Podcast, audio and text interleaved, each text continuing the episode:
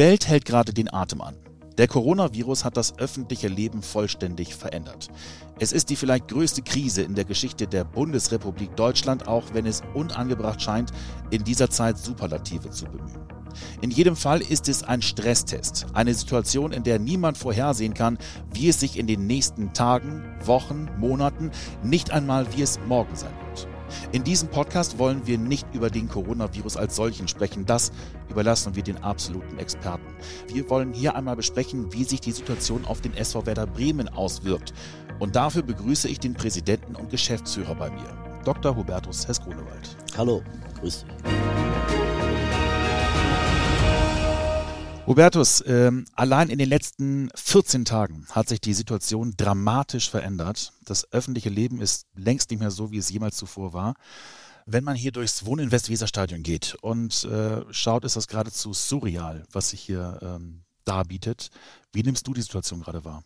Also ich nehme die Situation auch surreal wahr. Äh, ich bin jeden Tag im Stadion, weil wir auch täglich äh, in der Geschäftsführung zusammensitzen und uns mit der Situation auseinandersetzen. Aber es ist schon merkwürdig, äh, über leere Flure zu gehen. Es ist merkwürdig, hier ein Stadion, wo sonst viel Aktivität ist, alles brach liegen zu sehen. Das kennt man sonst eigentlich nicht mal in der Sommerpause so. Aber jetzt ist es schon eine besondere Situation. Hast du was Vergleichbares jemals erlebt? Ehrlich gesagt nicht. Und ich glaube, wir haben auch ähm, eine äh, Krisensituation, die in ihrer Dynamik gerade äh, in den letzten zwei Wochen ähm, eben alles bisher Dagewesen in den Schatten stellt. Wir haben sowas noch nicht gehabt, dass wir das gesamte öffentliche, gesellschaftliche Leben in Deutschland versuchen runterzufahren auf ein unabdingbares Mindestmaß, äh, dass es keine soziale Interaktion mehr im realen Leben gibt, bestenfalls noch äh, über Medien, äh, dass man draußen sich maximal zu zweit aufhalten kann und eigentlich auch nur, um mal kurz die frische Luft zu schnappen oder Einkäufe zu erledigen. Und ansonsten sind die Menschen zu Hause und versuchen sich zu schützen und voneinander abzugrenzen. Das hat es so noch nicht gegeben äh, und hat natürlich Auswirkungen auf alles, auf den ganzen wirtschaftlichen Zusammenhang. Menschen, die nicht mehr zur Arbeit können oder bei der Arbeit gezwungen sind, auch Distanzen zu wahren. Äh, wir haben eine unglaubliche Herausforderung äh, im Gesundheits- und Pflegewesen, wo Menschen, die auf Hilfe angewiesen sind, Menschen brauchen, die für sie da sind und die auch sich einer gesundheitlichen Gefährdung aussetzen. Und das sind unsere Helden des Alltages, die wir, glaube ich, gar nicht hoch genug immer wieder äh, dafür äh, ja. loben können, was sie jeden Tag hier äh, leisten, damit das Ganze nicht zusammenbricht. Ja, wir sind ja, wir sehen ja, wir können es runterfahren und es ist immer noch einigermaßen stabil. Äh, selbst bei Toilettenpapier äh, äh, wird trotz Hamsterkäufen gibt es immer noch genug Nachschub, aber ähm, die, es, es bricht noch nichts zusammen. Und das finde ich ist schon äh, eine Besonderheit und zeigt auch, die Menschen sind weitestgehend diszipliniert, was ganz, ganz wichtig ist. Denn wenn alle jetzt glauben würden, sie können jetzt hier nochmal ihre Freiheit ausleben, das würde nicht funktionieren. Jetzt wollen wir heute über den Bereich Werder Bremen sprechen, um dich den ganz, das ganz große Rad zu drehen. Du bist ja bei Werder Bremen als Geschäftsführer unter anderem für den Bereich der Organisation zuständig. Ähm, kannst du einen Einblick geben, wie Werder in diesem Bereich da gerade aufgestellt ist? Jeder spricht über Homeoffice, über Digitalisierung.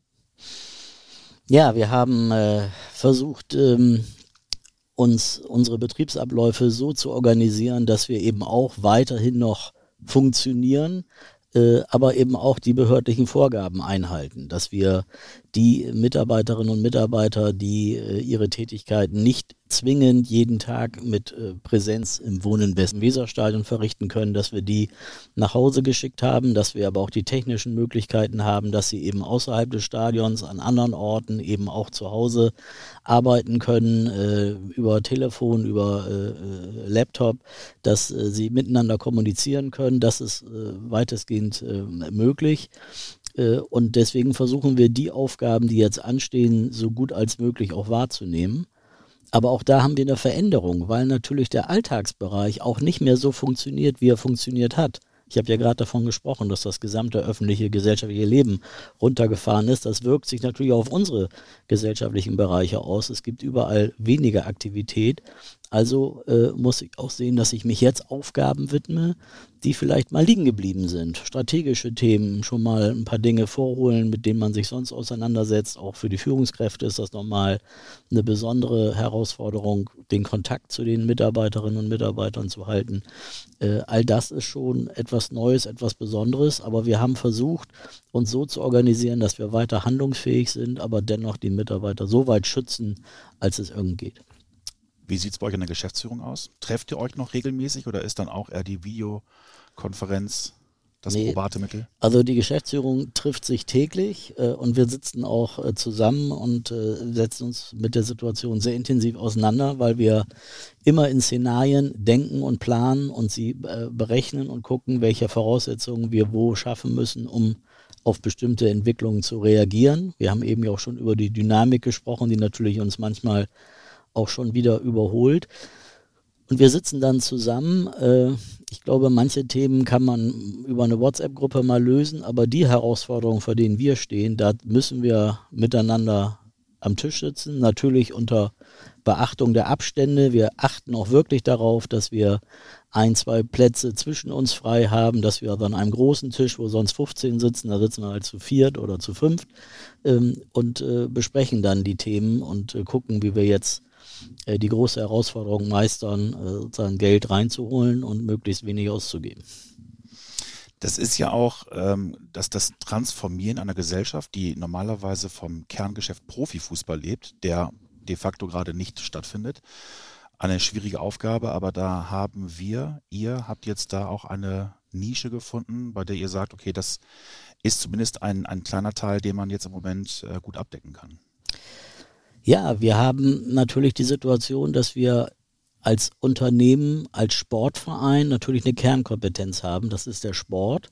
Und wir haben immer auch äh, schon zu intakten Zeiten gesagt, es gibt eine hohe gesellschaftliche und soziale Verantwortung. Das heißt, das, was wir im, im, Moment versuchen zu realisieren, ist die Kernkompetenz Sport und den Aspekt der Hilfe und Solidarität in die Gesellschaft, dass wir beides versuchen zu leben und umzusetzen. Beim Sport versuchen wir auf die veränderte Situation einzugehen, dass wir sagen, es gibt keinen normalen Trainings- und Spielbetrieb mehr, also versuchen wir auf andere Weise an die Mitglieder ranzukommen, an die Menschen ranzukommen, die sich für Werder interessieren. Und das sind unsere digitalen Sportangebote, dass wir jetzt über Videos, die wir für jeden frei empfangbar über den YouTube-Kanal von Werder kommunizieren, wo man zu Hause animieren kann, eben auch in Bewegung zu bleiben. Nicht nur träge auf dem Sofa zu liegen und vielleicht äh, alte Serien zu gucken, sondern vielleicht auch mal ab und an den Körper in Gang zu bringen, weil es eben zu einer gesunden Lebensweise und auch zu einer äh, inneren Zufriedenheit dazugehört. Man erträgt dann auch diese Kontaktsperre, glaube ich, deutlich besser. Und da haben wir verschiedene äh, Zielgruppen. Wir haben gesagt, für Kinder ab fünf machen wir so eine Ballschule, damit sie in Bewegung bleiben. Für, glaube ich, für die ist es besonders schwierig, wenn sie einen natürlichen Bewegungsdrang haben und jetzt in vielleicht auch manchmal häuslicher und räumlicher Enge sich nicht so bewegen können äh, wie sonst, äh, dort einfach Alternativen zu zeigen, wo man vielleicht auch ohne große Rennereien und ohne, dass man äh, Geschirr im Küchenschrank zerschießt, sportliche Aktivitäten ergreifen kann. Wir machen Fußballangebote für Anfänger, wir machen Fußballangebote für Fortgeschrittene und äh, wir machen auch Sportangebote für Erwachsene. Und äh, dort kann man dann über Gymnastik und äh, sonstige Bewegungen einfach ein Stück weit Animation erfahren, aber eben immer sozusagen getragen von dem grün-weißen Werder-Gefühl. Das ist sozusagen die sportliche Ebene, die wir auch noch weiterentwickeln wollen. Die sind ja Stand jetzt noch nicht alle fertig, sondern die werden jetzt im Laufe der Zeit produziert, dass man im Idealfall dann Anfang, Mitte April dann alle äh, abrufbar hätte. Ja, das ist auch äh, aus dem Stand jetzt nicht so äh, möglich, dass man gleich eine komplett fertige Serie hat, sondern wir machen ja ein Learning by Doing und entwickeln uns da, professionalisieren uns da. Da werden auch ein oder andere Erfahrungen gemacht, ob vielleicht die Konzepte, die man hat, adressatengerecht sind. Passt das für einen Fünf- oder Sechsjährigen oder ist das schon zu schwierig? Auch da müssen wir, müssen unsere Leute lernen. Aber ich bin ganz beeindruckt davon, wie äh, bei uns abteilungsübergreifend im Bereich CSR, im Bereich der Trainer, im Leistungszentrum und im Verein, aber auch in der Medienabteilung, die alle miteinander zusammen arbeiten, das entwickeln, diese Konzepte erstellen, wie unsere Medienleute das auch, äh, sagen, auch professionell herstellen, das ist schon großartig und äh, zeigt auch, in welcher Dynamik auch in unserer Organisation äh, vorhanden ist. Das ist schon äh, große, großes Kino. Auch wenn es eben noch nicht alles perfekt ist, aber ich glaube, das muss es auch nicht sein. Es ist aber authentisch und es ist mit Herzblut. Du hast gesagt, dass sich die Angebote an alle Menschen aller Altersklassen richten, also von den mhm. Kindern, mhm. Anfängern bis hin zu den Erwachsenen und eben 60 plus. Mhm. Ähm, wie muss man sich das vorstellen? Werden da auch Profis zum Einsatz kommen? Ist das dann nur aus dem Bereich CSR und Leistungszentrum oder ist das durchmischt? Also die Protagonisten, die äh, in diesen Videos äh, als Vorbilder agieren, werden äh, aus allen Bereichen kommen. Wir haben jetzt aktuell mit Ludwig Voss und Luia Eta ähm, jemanden aus dem CSR und eine hauptamtliche Trainerin aus dem Leistungszentrum. Wir werden aber auch andere einbinden, auch Profis, äh, die natürlich äh, mit ihrer Strahlkraft da auch nochmal für eine höhere Aufmerksamkeit sorgen können. Unser Bundesliga-Athletiktrainer Günter Stocksreiter wird noch eine Einheit äh, machen. Ähm, also wir werden auf verschiedene Weise versuchen, alle Bereiche einzubinden, die Trainer aus dem Leistungszentrum, aus dem EV, aus dem CSR äh, und eben auch die Profis. Und das macht nochmal deutlich, der gesamte Verein ist da in dieses Projekt mit äh, involviert und äh, das macht auch nochmal ein Stück weit die, den Charme und die Authentizität dieses Projektes aus. Gab es da schon Feedback? Ich habe gestern äh, unser Video gesehen und äh, habe auch von noch nicht sehr vielen, aber die, die es gesehen haben, gesagt haben, dass sie das toll finden und dass einfach allein das Werder sozusagen dort in den Kanälen ist, dass da jemand mit einer Werder-Raute auf seinem Shirt Übungen vormacht, natürlich nochmal einen ganz anderen Anreiz schafft für Nachahmung, äh, als wenn es eben jemand anderes ist, der nicht die Popularität der Raute für sich äh, noch nutzen kann. Also das Feedback, was ich bisher bekommen habe, war rundweg positiv. Alba Berlin wurde ja dafür in den vergangenen Wochen sehr gelobt, weil sie als Erste damit rausgegangen sind. Und das Erstaunliche ist, viele wissen es ja gar nicht, wir haben ja eine, wir nennen es mal Kooperation mit Alba Berlin. Ja. Nicht in diesem Bereich, sondern in einem übergeordneten Bereich. Aber bei denen war der Vorteil, die hatten es einfach schon in der Schublade liegen. Genau, und deswegen konnten sie auch äh, damit rausgehen und machen das, finde ich, auch sehr, sehr professionell. Aber die gemeinsame Geschichte, die wir mit Alba haben, ist ja, dass es äh, ein gemeinsames Grundverständnis davon, davon gibt, wie man den Sport in die Gesellschaft bringen kann. Dass man sagen kann, wir wollen noch mehr Kinder, noch mehr Jugendliche in Bewegung bringen, um sie für Sport zu begeistern, weil es eine gesunde Lebensweise ist, weil man im Sport auch Regeln lernt, die für das Zusammenleben von Menschen ganz, ganz wichtig sind. Und je mehr Kinder und Jugendliche man für den Sport findet, je mehr kann man dann auch in der Leistungsspitze äh, erreichen. Das ist so das Konzept von Alba. Äh, und nebenher vermittelt man auch noch Werte, Werte des Sports, äh, wie Fairplay, wie Einhalten von Regeln, wie äh, Zurückhaltung und sich sozial integrieren. Das sind elementare Dinge, die eine Gesellschaft auch braucht. Und darauf, dass man sagt, wie gelingt es uns eben mehr Kinder in Bewegung zu bringen? Und da ist die Kooperation dahingehend, dass man versucht, an verschiedenen Standorten, eben auch bei Werder, bei Alba, aber zum Beispiel auch bei einem Verein wie dem KSV Baunatal, es messbar zu machen, eine Messbarkeit herzustellen, wie es gelingt, zahlenmäßig auch Kinder mehr in Bewegung zu bringen, um zu schauen, ob diese Angebote greifen, ob sie wahrgenommen werden, ob sie auch eine gewisse Nachhaltigkeit entwickeln. Und diese Kooperation äh, soll an dieser Stelle da gepflegt und äh, weiterentwickelt werden aber eben basierend auf diesem einheitlichen Grundverständnis, dass man versucht, ähm, ja, Kinder äh, in, im Sport in Bewegung zu bringen und für Sport zu begeistern. Im Profifußball wird ja immer gerne über Exklusivität gesprochen. Und genau in diesem Bereich ist dir aber ja auch besonders wichtig oder uns besonders wichtig, dass wir Nachahmer finden. Dass wir nicht der einzige Verein sind, der das anbietet und uns dafür dann loben lassen, sondern im Grunde ähm, damit werben wollen an andere Vereine, macht es bitte auch, große, große, breite Masse zu erreichen, die mhm. das machen können. Ja, wir haben nicht den Anspruch, dass wir als Werder alleine sozusagen die gesamte Gesellschaft in Bewegung kriegen und glauben auch nicht, dass wir alleine diejenigen sind, die äh, hier den Stein der Weisen gefunden haben, sondern wenn wir jetzt der erste Fußballclub sind, der zum Beispiel diese digitalen Sportangebote ähm, so kommuniziert, dann ist das etwas, was in der Kontinuität unserer Arbeit in diesem Bereich sicherlich folgerichtig ist, weil wir in vielen Bereichen immer mal wieder innovativ waren und führend waren und eben auch Nachahmer gefunden haben. Und das würde uns gerade in dieser Frage sehr freuen, wenn auch andere Clubs ihre gesellschaftliche Verantwortung an dieser Stelle sehen und auch versuchen, äh, auf diese Weise äh, die Menschen zu erreichen. Das kann gut sein, da möchten wir gar nicht sagen, das ist jetzt unseres.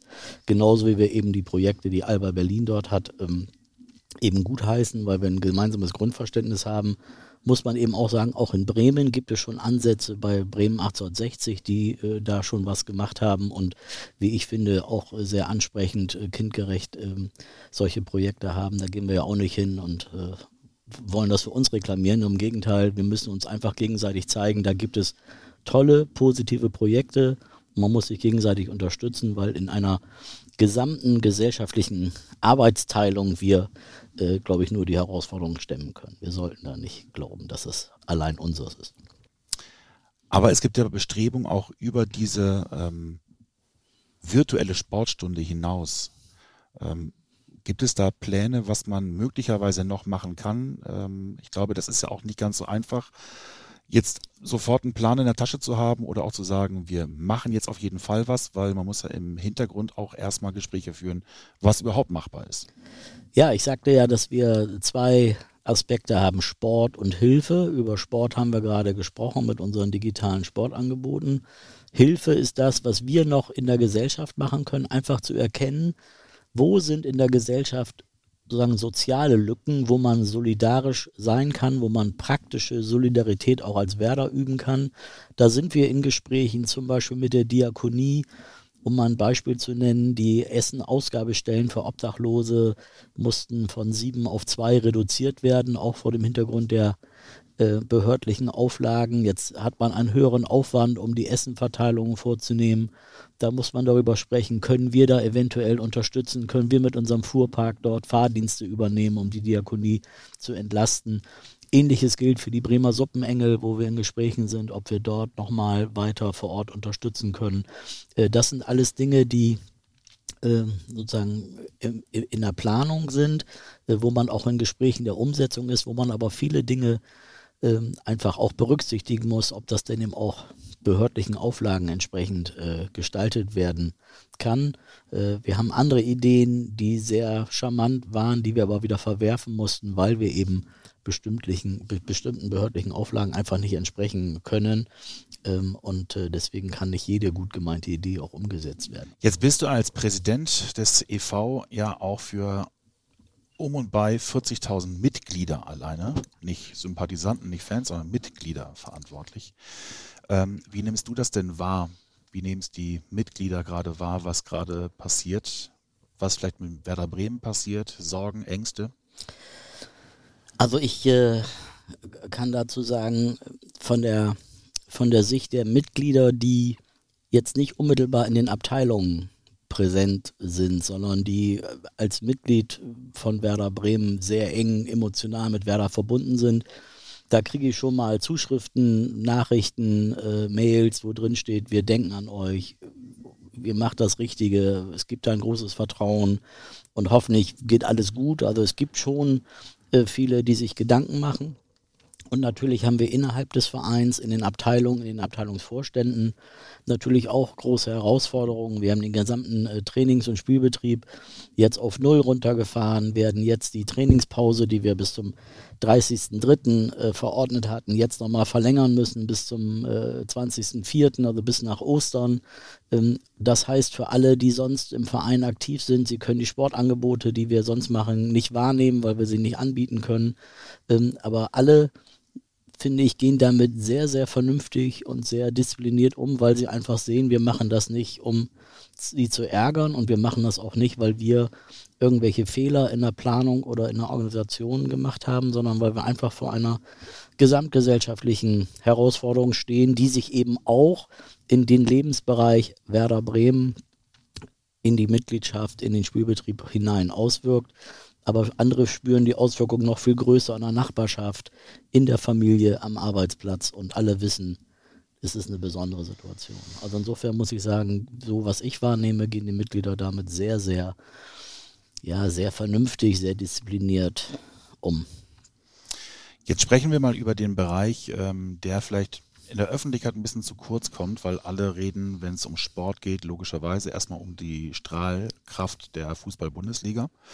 Ähm, und in deinem Bereich liegt ja auch unter anderem ähm, die Sparten Tischtennis, Handball, Frauenfußball. Ähm, und da sind die Saisons ja noch mittendrin. Also die Handballdamen kämpfen noch um den Klassenerhalt, sind auf einem sehr guten Weg gewesen. Ich glaube, vier Siege aus den letzten fünf Spielen ja. und waren im Grunde kurz davor, die Abstiegsränge zu verlassen. Im Tischtennis spielt die Mannschaft von Christian Tamasch äh, in den Playoffs um ja. die deutsche Meisterschaft seit ich weiß nicht wie viele Jahren, seit fünf, sechs Jahren seit, wieder? Nee, seit 2013, äh, seitdem wir den Titel geholt haben. Und ähm, Frauenfußball ist auch kurz davor, im Grunde einen Aufstieg ja, perfekt ja. zu machen. Also alles Bereiche, wo es für dich noch um alles geht, ähm, die liegen auch im Moment brach. Wie ist das denn für, für die? Können die aktuell was machen? Können die nichts machen?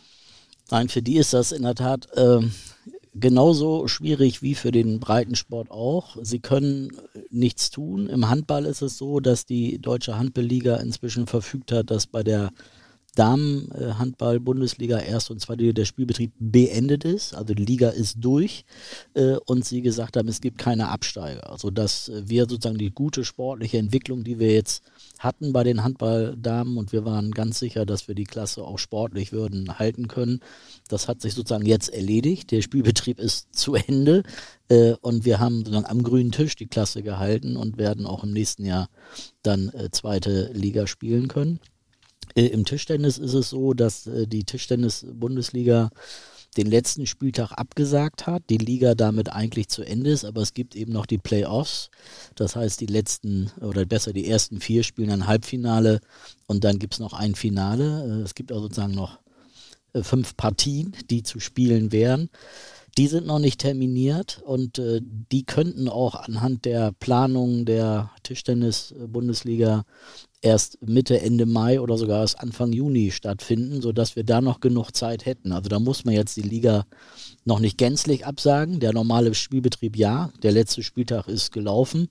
Aber da wir auch vor dem letzten Spieltag schon sicher äh, in den Playoffs waren und nicht mehr äh, eingeholt werden konnten, ist da sozusagen sportlich auch jetzt keine Verzerrung eingetreten. Wenn sich die Terminpläne noch weiter verschieben sollten, ähm, dann würde uns das, glaube ich, auch nicht äh, so treffen, weil wir im Tischtennis die Verträge schon für die neue Saison fertig haben. Äh, und das haben wir auch schon äh, vor einiger Zeit kommuniziert.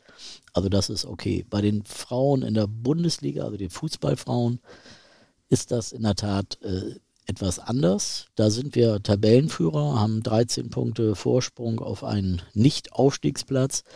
Da muss man jetzt sehen, wie da der Spielbetrieb zu Ende gebracht werden kann. Ich denke, dass man versuchen wird, das äh, parallel zu den Herren in irgendeiner Weise zu organisieren. Nur da wir dort keine Vollprofis haben, wird man dort äh, nicht jedes Spielplanmodell äh, mit übernehmen können, weil eben äh, die Spielerinnen auch noch alle einen Hauptberuf haben, außer sie spielen vielleicht bei Bayern München oder beim VfL Wolfsburg, aber bei Werder Bremen ist das nicht so.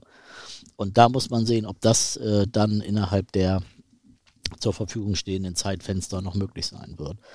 Äh, vielleicht kommt man dann irgendwann zu einer Lösung und sagt, man kriegt die Liga nicht zu Ende. Da muss man sehen, welche Entscheidung getroffen wird. Aber im Moment sind wir immer noch auf einem guten Weg, aber im Moment dürfen sie nicht trainieren und äh, die Sportanlagen sind gesperrt, auch sie müssen sich individuell fit halten mit Läufen, mit Trainingsprogrammen, vielleicht auch mit unseren digitalen Sportangeboten. Aber am Ende ist es schon so, dass ähm, all das, was im Profifußball bei den Herren in der Bundesliga äh, stattfindet, hat eben logischerweise Konsequenzen und Auswirkungen auf den EV. Absolut. Also die äh, genannten Mannschaften, wir haben noch die Schachbundesliga vergessen, die ja auch äh, in der ersten Liga spielt, sind natürlich äh, in ihrer gesamten finanziellen Ausstattung von der Bundesliga abhängig, weil wir im Grunde hier eine Quersubventionierung vornehmen, die Teil unseres Markenbildes, unserer DNA ist. Und in dem Augenblick, wo sich die wirtschaftlichen Verhältnisse äh, im Bereich der Fußball-Bundesliga und der Kapitalgesellschaft insgesamt verändern, schlägt das natürlich auch auf diese Bereiche durch. Das ist völlig klar. Und äh, da können wir im Moment auch noch nicht absehen, wie das äh, am Ende sich auswirken wird. Aber wir sind auch bemüht, hier die bestmöglichen Lösungen zu finden. Inwiefern macht sich denn der EV Sorgen um die GmbH und Co. KG? Ja, der EV ist ja, äh, das werden die wenigsten wissen, ist sozusagen Eigentümer und alleiniger Gesellschafter und äh, lebt auch äh, davon, dass äh, die Kapitalgesellschaft wirtschaftlich gesund ist, weil es gibt äh, vertragliche Vereinbarungen, wo auch Zahlungen ähm, äh, geregelt sind zwischen der Kapitalgesellschaft und äh, dem EV. Und solange es der Kapitalgesellschaft gut geht, geht es eigentlich auch dem EV gut, auch mit seinen vielen Mitgliedern und den Mitgliedsbeiträgen, die man darüber generiert. Aber die Zahlungen, die wir über die Kapitalgesellschaft äh, bekommen im Rahmen der Lizenzgebühren für die Rechteverwertung und die Geschäftsbesorgung, die da passiert, äh, braucht man diese Gelder und deswegen macht man sich natürlich auch Sorgen, weil der hohe Standard und das hohe Niveau, was wir im EV haben, ist eben nur zu halten, solange die Kapitalgesellschaft wirtschaftlich leistungsfähig ist. Und deswegen macht man sich ja auch darüber große Gedanken. Nach der Mitgliederversammlung der DFL hat sich Christian Seifert ja auch relativ klar ausgedrückt, dass ähm, die derzeitige Situation für viele Vereine existenzbedrohend ist. Ähm, davon ist Werder Bremen vielleicht mittelbar betroffen, nicht unmittelbar? Nein, die Situation ist natürlich so, dass ähm, auch wir ähm, Zahlungen, die fest zugesagt waren und die fest vereinbart waren, möglicherweise jetzt nicht oder verspätet kommen. Äh, wir haben auch mit Zuschauereinnahmen kalkuliert, die wir, wenn wir ohne Zuschauer spielen, auch nicht haben werden. Und wenn sich diese Dinge kumulieren, dann fehlen einem äh, signifikant höhere äh, Beträge, die man alle fest nicht nur eingeplant hat, sondern auch einplanen konnte. Und wenn die dann entgegen der Planung nicht kommen, ja, dann fehlt auf einmal ganz viel Geld. Äh, und das ist, äh, das ist ein Riesenproblem. Da wird ja immer gerne über Pläne gesprochen, die man dann herausholt, ähm, Plan A, B. In Situationen, wo sich diese Gemengelage wirklich stündlich ändert, also gar nicht mal mehr täglich, sondern wirklich stündlich, wie viele Pläne musstet ihr denn schon für euch machen in der Geschäftsführung, um da wirklich ja, auf dem aktuellsten Stand zu sein? Ja, die Pläne werden ja nicht immer komplett äh, über den Haufen geworfen, aber viele Parameter verändern sich. Also wenn wir einfach darüber reden, ähm, spielen wir gar nicht, wird die Saison abgebrochen, dann werden wir keine Zuschauereinnahmen mehr haben, wir müssen unsere Dauerkarteninhaber entschädigen, wir müssen die Tageskarteninhaber entschädigen, äh, wir haben kein Fernsehgeld. Das sind Dinge, die die kann man sich nicht ausmalen. Wenn man aber jetzt noch nach jetzigem Stand davon ausgeht, alle Clubs wollen die Liga zu Ende spielen, dann kann man davon ausgehen, dass zumindest ein Großteil dieser Einnahmen noch wird fließen können. Die TV-Einnahmen werden fließen können. Äh, ein Großteil der Sponsoreinnahmen, die von den medialen Erlösen abhängig sind, werden äh, generiert werden können. Äh, wir werden die Dauerkarten und Kunden nicht entschädigen müssen, weil wir ja das, die Leistung anbieten können. Äh, all das sind sozusagen Szenarien, wo man jetzt noch gar nicht weiß, was kommt oder was nicht. Und, und von diesen Parametern hängt es ab. Und der Sachstand ändert sich. Ich kann jetzt im Moment nicht planen. Ich kann sagen, kommt das Geld Anfang Mai oder kommt es erst im Juni oder Ende Juni. Dann muss ich eben für diese zwei Monate eine Überbrückung finden. Und wenn ich zu einer Bank gehe, zu unserer Hausbank gehe und sage, liebe äh, Banker, äh, das Geld kommt sechs Wochen später, dann wenn die sagen, alles klar, für sechs Wochen können wir das überbrücken. Wenn wir dann aber sagen, es kommt sechs Wochen oder es kommt vielleicht gar nicht, ist das natürlich eine ganz andere Situation. Und deswegen ist es im Moment so schwierig, weil wir im Moment noch gar nicht wissen, was sein wird, sondern mit diesen Szenarien müssen wir uns beschäftigen und sagen, was passiert eigentlich, wenn der allerschlimmste Fall eintritt oder was passiert, wenn bestimmte Parameter nicht sofort eintreten. Und die sind so vielfältig und so differenziert. Äh, und ich habe gerade eben nur zwei, drei Aspekte genannt, das geht ja dann noch äh, drüber hinaus. Ähm, äh, ist es eben so schwierig, jetzt verlässliche Aussagen zu treffen. Und deswegen sagen wir immer, wir müssen sozusagen auf Sicht fahren und äh, das jetzt kalkulieren, das jetzt mit unseren Partnern besprechen, was wir jetzt verbindlich wissen und sagen, wenn das und das eintritt, dann müssen wir nochmal sprechen. Wenn das eintritt, könnt ihr uns auch helfen und so weiter. Ist es denn überhaupt denkbar, dass der EV die GmbH unterstützen kann? Das ist natürlich denkbar und das hat er in der Vergangenheit, in den vergangenen Jahren schon mehrfach getan. Der EV hat der Kapitalgesellschaft äh, geholfen, indem er Darlehen gewährt hat, die er dann umgewandelt hat äh, in Eigenkapitalanteile ähm, und dadurch äh, eben auch ja sozusagen die wirtschaftliche Lage der Kapitalgesellschaft verbessert hat. Ähm, und äh, jetzt muss man eben wieder schauen, inwieweit er das kann. Der EV ist eben auch äh, als gemeinnütziger Sportverein auch nicht uneingeschränkt leistungsfähig, aber äh, er ist sehr gesund. Und äh, deswegen können wir sicherlich auch über die ein oder andere Maßnahme immer noch mal nachdenken. Jetzt bist du ja auch in der Geschäftsführung derjenige, der sehr häufig mit Ulrich Meurer in Kontakt steht. Ähm, für uns als Werder Bremen ja auch äh, als Innensenator sehr wichtig, erster Ansprechpartner, wenn es darum gehen würde, ob Spiele auch unter Ausschluss der Öffentlichkeit stattfinden dürften. Wie oft spricht man da eigentlich miteinander? Es gibt ja im Moment den Beschluss, der noch aktuell Gültigkeit besitzt, bis zum 19. April alles auszusetzen. Von der DFL wird es möglicherweise heißen, bis zum 30.04. wird das möglicherweise ausgesetzt. Aber laufen da jetzt schon die Gespräche, um zu evaluieren, ob es möglicherweise dann Szenarien gibt, in denen man doch spielen kann? Also die Regelung, ob man bundesweit äh, irgendwann Spiele ohne Zuschauer wird durchführen können, dass wir einen einigermaßen noch geregelten Spielbetrieb haben werden, das kann nur die DFL regeln, weil da äh, sagen, eine bundeseinheitliche Regelung erforderlich ist. Aber wir hier in Bremen können und müssen uns natürlich auch darauf einstellen, ob wir auch hier die Voraussetzungen dafür schaffen können, dass eben auch in Bremen gespielt werden kann oder umgekehrt gesagt, dass nicht ausgerechnet nur in Bremen nicht gespielt werden könnte. Mhm. Und wir hatten jetzt beim Spiel gegen Leverkusen die Situation, äh, dass die Innenbehörde das Spiel untersagt hat mit Hinweis darauf, dass vor dem Stadion 2.000 bis 3.000 Fans zu erwarten gewesen wären und der Infektionsschutz dann konterkariert worden wäre, wenn man diese Versammlung mit Polizeikräften hätte in irgendeiner Weise zerstreuen müssen. Und äh, da geht es darum zu sagen, was können wir tun kommunikativ, um eine solche Situation zukünftig zu vermeiden und wie verlässlich können wir gegenüber der Innenbehörde sagen, wenn wir das hinbekommen, sind wir dann in der Lage, die Voraussetzungen zu schaffen, dass auch in Bremen gespielt werden könnte. Solche Themen kann man nicht erst besprechen zwei Tage vor einem möglichen Spiel, sondern da muss man eben auch vorher schon im Austausch sein, um äh, eine Sensibilität für die Situation herzustellen, mögliche Bedenken, die es gibt, äh, sich anzuhören und zu schauen, wie man das ausräumen kann. Und dafür ist ein Austausch wichtig.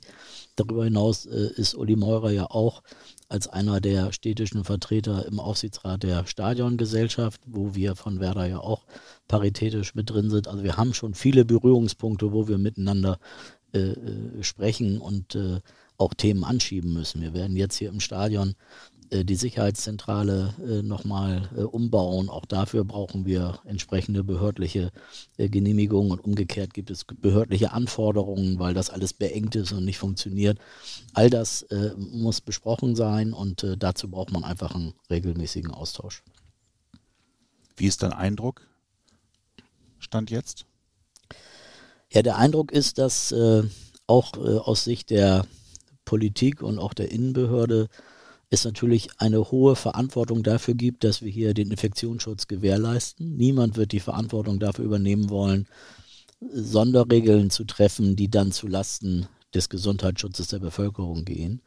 Umgekehrt weiß man aber auch um die Situation hier in Bremen, dass man sagen muss, was können wir tun oder welche Maßnahmen müsste man einleiten, damit man Voraussetzungen schaffen kann. Also ich, ich merke, es gibt eine, ein hohes Pflichtbewusstsein, ein hohes Verantwortungsbewusstsein, aber auch eine hohe Bereitschaft, sich den Problemen von Werder auch zu nähern und zu sagen, finden wir da eine Lösung. Und äh, das, äh, ja, das ist, äh, glaube ich, das, was vielleicht Bremen manchmal auch ausmacht, dass wir hier kurze Wege haben und die Dinge auch direkt besprechen können.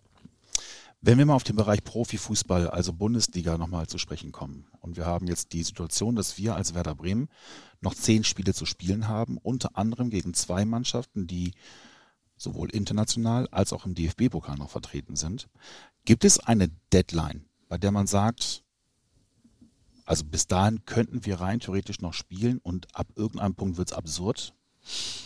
Naja, es gibt bislang die übereinstimmende Auffassung, dass die Deadline der 30.06. sein könnte. Der 30.06. deshalb, weil bis dahin regelmäßig die Verträge der Spieler laufen und nach einer Erhebung der DFL ist es so, dass im Bereich der ersten Bundesliga knapp 200 Verträge am 30.06.2020 auslaufen und in der zweiten äh, Liga äh, eine ähnlich hohe Zahl, sodass man also den Spielbetrieb, wenn man ihn über den 30.06. hinaus fortsetzen wollte, mit einer erheblichen Zahl von Spielern äh, nicht mehr durchführen könnte, weil sie in einem vertragslosen Zustand wären. Und äh, diese Frage ist bislang von allen einheitlich so beantwortet worden, dass man dann eben in diesem vertraglosen Zustand nicht spielen könnte.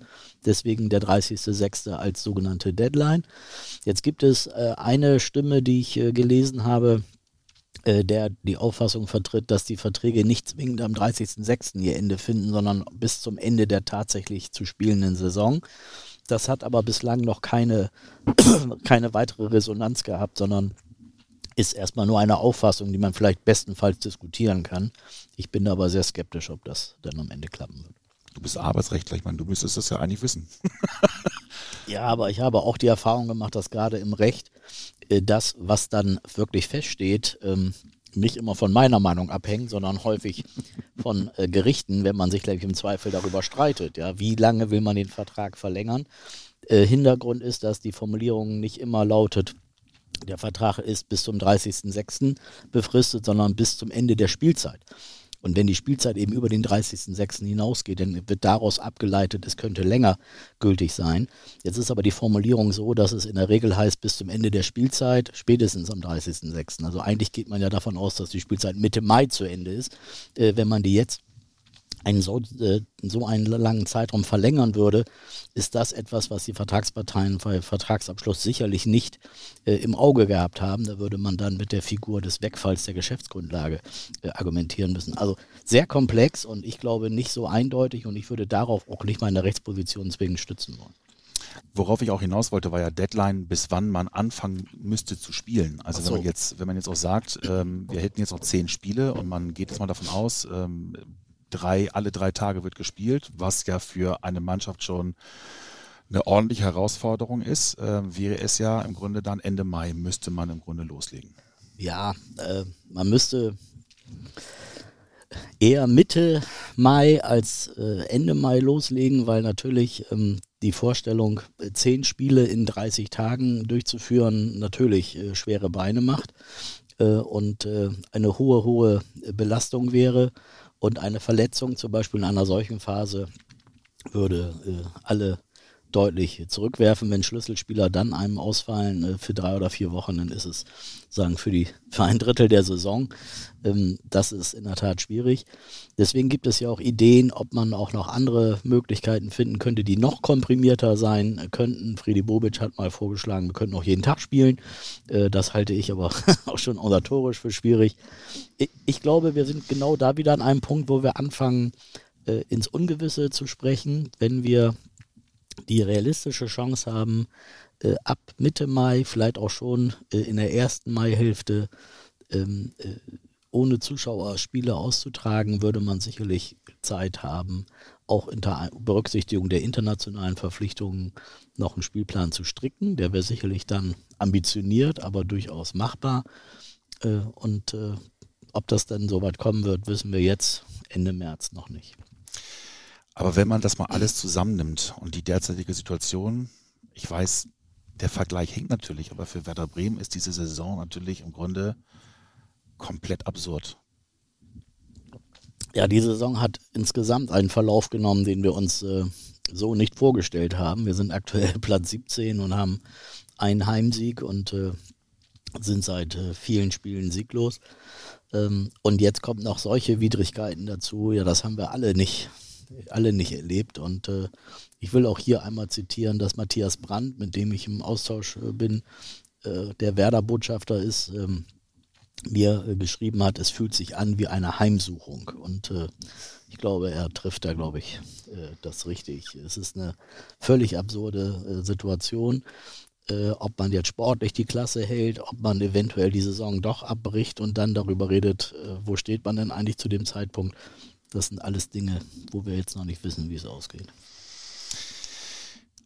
Aber man bekommt schon den Eindruck, dass es ähm, nach dieser Corona-Krise äh, nicht mehr so sein wird, wie es vorher war. Da werden jetzt auch sehr viele ähm, ehemalige Sportler, auch ähm, ehemalige Funktionäre gefragt. Wie siehst du es? Hast du auch den Eindruck, dass es äh, eine Art Selbstreinigungsprozess geben wird, weil gewisse Dinge einfach nicht mehr diese Relevanz haben, auch nicht so wichtig sind, dass dieser Terminkalender möglicherweise im Fußball so überfrachtet wurde, dass man da auch einfach mal das ein oder andere weglassen kann? Also ich äh, gehöre jetzt nicht zu denen, die glauben, dass äh, auf einmal äh, über die Menschen eine hohe Einsicht kommt und sie ähm, sich entschleunigen und mehr innehalten werden. Das kann ich mir nicht vorstellen. Ein Blick in die Vergangenheit zeigt, dass häufig es Krisensituationen gegeben hat, zugegeben nicht in dieser Dramatik wie jetzt die Corona-Krise, aber dass wir immer, wenn diese Krisen überwunden waren, doch sehr, sehr schnell wieder in die alten Fahrwasser, in die alten Rituale zurückgekommen sind und äh, es würde mich schon sehr wundern, wenn äh, wir jetzt in dieser Situation auf einmal alle geläutert wären und sagen würden, das ist alles viel zu voll gefrachtet und der ganze, die ganze Kommerzialisierung ist viel zu viel und wir deckeln das jetzt mal auf ein normales Maß. Ich glaube, wir werden irgendwann die Normalität erleben, dass wir relativ schnell wieder äh, in die alten Tendenzen zurückfallen werden. Gibt es für dich privat etwas, was du in der jetzigen Zeit gerade für dein privates Leben lernst? Also es ist schon so, dass ich ähm, von der wenigen Freizeit, die ich habe, äh, die ich nicht mit Werder verbringe, natürlich den überwiegenden Teil zu Hause verbringe. Also dass soziale Kontakte äh, zu Freunden, auch zu Nachbarn, zur Familie äh, sich deutlich reduzieren. Und äh, das ist etwas, wo äh, ich schon merke, ähm, dass, äh, dass das fehlt. Also dass eigentlich der persönliche Austausch, der persönliche Kontakt zu Menschen, die einem auch nahe sind, für einen doch äh, wichtiger ist, als man es manchmal im Alltag so wahrnimmt, aber man jetzt über eine bestimmte Zeit dann gezwungen ist, sich da zurückzunehmen, dann ist das schon, ja, ist das schon eine andere Qualität, die man da hat und das wäre etwas, wo man vielleicht in Zukunft sagen müsste, äh, das ein bisschen mehr zu wertschätzen, als es in der Vergangenheit war. Du hast gerade das Wort Entschleunigen äh, genannt. Ich weiß, bei dir ist Entschleunigung gerade nicht wirklich an oberster Stelle. Aber ähm, sind auch Dinge dabei, die vielleicht sogar gut tun? Naja, man merkt natürlich, dass äh, die Menschen ein bisschen zusammenrücken, auch wenn sie gezwungen sind, äh, Distanz zu wahren. Aber es gibt äh, auch äh, tolle Initiativen, was Nachbarschaftshilfen angeht, was darum geht, Menschen, die eben äh, alleine im Alltag sich nicht gut organisieren können, die zu unterstützen bei Einkäufen, bei sonstigen Verrichtungen. Das ist etwas, was ähm, ein sehr ermutigendes Zeichen ist, dass es das eben auch gibt, dass es so eine Solidarität, eine Rücksichtnahme, ein Blick auf den anderen, dass es das gibt und dass man ein bisschen mehr an dieser Stelle ja wieder zueinander kommt. Das könnte vielleicht auch etwas sein, was vielleicht äh, auch die Corona-Krise überdauern wird und ich hoffe, dass es vielleicht auch ein Stück weit so sein wird. Hubertus, vielen Dank für deine Zeit. Ja, danke schön, Markus. Gerne wieder. Dies war eine Sonderausgabe des Werder Podcast, der Coronavirus und die Auswirkungen auf den SV Werder Bremen. Ich hoffe, es war ein wenig aufschlussreich und es konnten zumindest ein paar Antworten gegeben werden. Wir werden uns diesem Thema sicherlich noch einmal widmen, sollten es die Umstände notwendig machen. Bis dahin wünsche ich allen eine entspannte, aber vor allem gesunde Zeit. Macht's gut. Tschüss.